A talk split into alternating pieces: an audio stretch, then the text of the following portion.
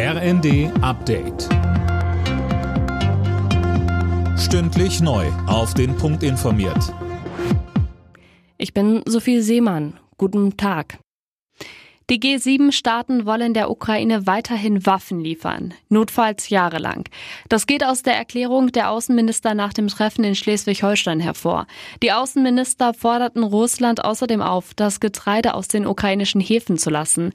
Deutschlands Außenministerin Baerbock sprach von einem Kornkrieg, den Russland führe. Sie sagte weiter, Getreide kommt eben nicht in die Welt, weil Russland bewusst die Strategie gewählt hat, diese Getreideexporte zu blockieren.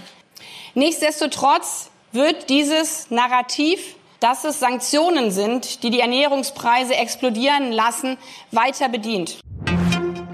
Die NATO-Außenminister beraten heute in Berlin über einen möglichen Beitritt Finnlands und Schwedens. Dafür müssen alle Mitgliedsländer des Militärbündnisses zustimmen.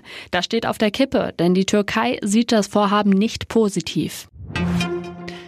Kanzler Scholz sieht zweieinhalb Monate nach Kriegsbeginn keine Anzeichen für einen Sinneswandel beim russischen Präsidenten Putin. Das sagte Scholz dem Nachrichtenportal T-Online nach einem Telefonat mit Putin. Alena Tribold. Russland hat keines seiner genannten Kriegsziele erreicht. Die Ukraine wurde nicht erobert, die NATO hat sich nicht zurückgezogen, das russische Militär hat erhebliche Verluste erlitten, sagte Scholz. Langsam sollte Putin klar werden, dass ein Ausweg nur über eine Verständigung mit der Ukraine führt, so der Kanzler weiter. Bei dem 75-minütigen Gespräch habe er Klartext geredet und erneut ein Ende der Kampfhandlungen gefordert. Die ukrainische Band Kalush Orchestra geht heute Abend beim Eurovision Song Contest in Italien als Favorit ins Finale. Die sechs Männer müssen morgen nach ihrer Show direkt zurück in die Ukraine, um ihr Land zu verteidigen.